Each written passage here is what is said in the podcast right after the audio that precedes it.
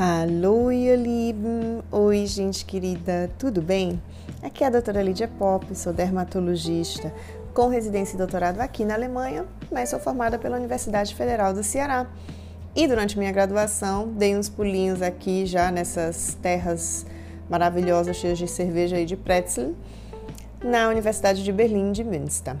E o nosso podcast Coisa de Pele vai hoje tratar de um tema que desde a pandemia se tornou muito mais comum: consultas online.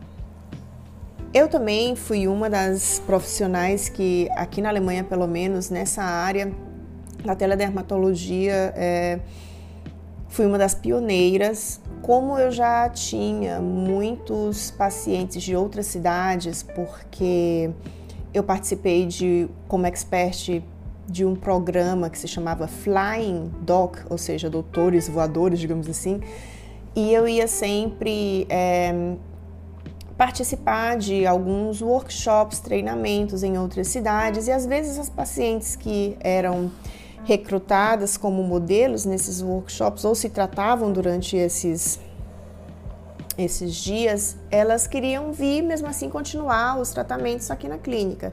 Então a gente já tinha meio que aquele pezinho na telemedicina e quando apareceu realmente aquele boom da pandemia que a gente viu que estavam só os atendimentos de emergência e tudo mais e foi bastante reduzido, a gente então procurou formas é, digamos assim, oficiais, depois de falar com o pessoal da contabilidade, depois de falar com o pessoal da área jurídica e também com o Conselho Regional de Medicina daqui, para trabalharmos com consultas online. E uma coisa que eu percebi nesse mais de um ano que eu venho atuando de maneira regular com consultas online é que algumas vezes os pacientes eles é, ficam inseguros se determinado tema é apropriado ou não para ser conversado online ou se realmente é imprescindível que você vá para uma consulta presencial. Porque, gente, vamos pensar bem, tem algumas áreas que realmente é difícil de você trabalhar online. Pensa só na ginecologia ou então na urologia, certo? É, em algumas outras especialidades, às vezes não fica tão simples de você fazer as consultas. Assim, você pode fazer até um acompanhamento, mas é, a consulta em si, o exame físico, eu acho que ele é, não dá para substituir. Mesmo assim, existem outras especialidades médicas que são quase que predestinadas para a telemedicina entre elas a radiologia, ou então a dermatologia mesmo, até algumas vezes a cardiologia, claro que não vai substituir uma ausculta. É como eu disse, tudo tem os seus limites. Então, é, eu no início eu oferecia, por exemplo, a consulta tanto por foto quanto por plataforma online, né, ao vivo. E, por exemplo, no momento, eu só ofereço pela plataforma. Eu vou te falar por quê. O que, é que acontecia? Às vezes a, a gente dizia, tá, vamos fazer por foto. E a pessoa mandava uma foto altamente desfocada, que não dava para ver, não explicava direito a anamnese, aí ficava aquele vai e vem de oito e-mails, oito mensagens, até a pessoa terminar de dar os detalhes para você poder colocar os possíveis diagnósticos, que é como a gente chama na medicina de diagnósticos diferenciais. Então, assim, resumo da ópera. O que é que é muito bom para ser discutido online? O que é que é melhor você deixar para marcar uma consulta presencial mesmo? O que é muito bom na consulta online é que você pode, por exemplo, fazer um planejamento tanto da rotina de skincare, como também de algumas de alguns tratamentos específicos como para acne, para rosácea.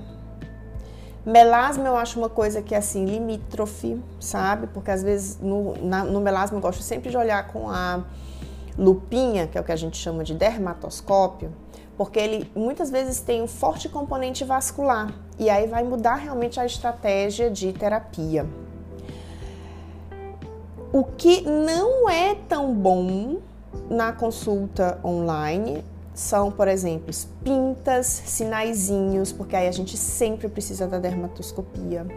Ou queda de cabelo, porque, gente, não dá para você examinar todo o couro cabeludo e quando a pessoa Lídia, mas eu quero mesmo assim, eu sempre peço para ter uma terceira pessoa para fazer, tipo assim, catando os pioins, sabe como a gente lá no meu Ceará? Para você poder ver o couro cabeludo, mas aqui a gente também precisa de uma tricoscopia, então fica aquele exame meio capenga, sabe? E muitas vezes você precisa também de um exame de sangue e aí entra também um outro ponto da acne, que quando a gente precisa de um tratamento com comprimido sistêmico, você também vai precisar de exame de sangue. Então, por isso que muitas vezes eu sugiro às pacientes que elas mesmo assim tenham um médico pertinho de casa, se for necessário fazer exame, se for necessário é, que seja feito uma, um acompanhamento mais de perto, né? Eu sempre escrevo também uma cartinha para as pacientes em alemão, colocando o que é que a gente está pensando, quais são as limitações, que tipo de exame, por exemplo, exame micológico para ver se é micose, ou então exame bacteriológico para excluir alguma infecção. Só dá para fazer ao vivo, né, gente? Então, assim, é, eu sou uma grande entusiasta dos exames online, mas não é todo tipo de alteração na pele que dá para você fazer por essa forma. Outra coisa, por exemplo, bebezinho, criança. É muito difícil eles ficarem uns 20 minutos com você lá. E foi inclusive um dos pontos porque que eu fiz por foto. Só, gente, que as fotos estavam de muita má qualidade. E como eu disse, faltando informação. Aí você meio que fica também na berlinda de fazer um diagnóstico, de fazer uma terapia e de repente, por conta da falta de informação, você ir num caminho totalmente diferente. Então, assim, criança eu também prefiro, confesso a vocês, que seja feito ao vivo, até porque a gente tem que ver a distribuição, por exemplo, da dermatite atópica ou de psoríase, ou mesmo de uma micose no corpo, a gente tem que ver tudo isso. Não dá para simplesmente ignorar e tentar qualquer coisa, e como às vezes até as pessoas fazem piada com a dermatologia dizendo passa corticoide pronto. Não é bem assim, né? A gente tem uma gama de diagnósticos diferenciais e eu acho que principalmente para pacientes que não conseguem é, ter um, um, a possibilidade de ir no médico que eles gostariam, ou pelo menos para ter uma primeira opinião ou até uma segunda opinião, dependendo do caso, a consulta online é ótima. Mas, como tudo na vida, tem seus limites. Uma das coisas que eu mais uso a consulta online aqui, tanto é para rotina de skincare, como também, por exemplo, para a gente planejar os procedimentos. E isso realmente facilita muito, porque às vezes o pessoal vinha de longe, eu tinha ainda que fazer os esclarecimentos, toda a papelada, e aí quando a pessoa vinha, às vezes não dava tempo de a gente fazer o procedimento ainda. E com isso a gente consegue economizar uma vinda à clínica, principalmente para o pessoal que vem de fora. Eu espero que vocês tenham conseguido esclarecer algumas das suas dúvidas nesse episódio. Eu vou ficando por aqui. Nós abrimos a lista de espera, mas ela já fechou de novo, gente. Foi uma avalanche de mensagens. E aqui eu já quero agradecer a Isabel, a minha secretária bilíngue, que super me auxilia nesse ponto, a Sabrina também, que meio que lidera a minha equipe de marketing, que elas, nossa, estão super juntas aí organizando e trabalhando a lista de espera, mas eu vou acabar tendo que fechar novamente, a gente vai abrir daqui a alguns meses por conta da procura. Mas eu fico muito feliz, vou me despedindo, mandando um beijo enorme, enorme, enorme, enorme para vocês. E qualquer coisa, pergunta lá nos nossos canais.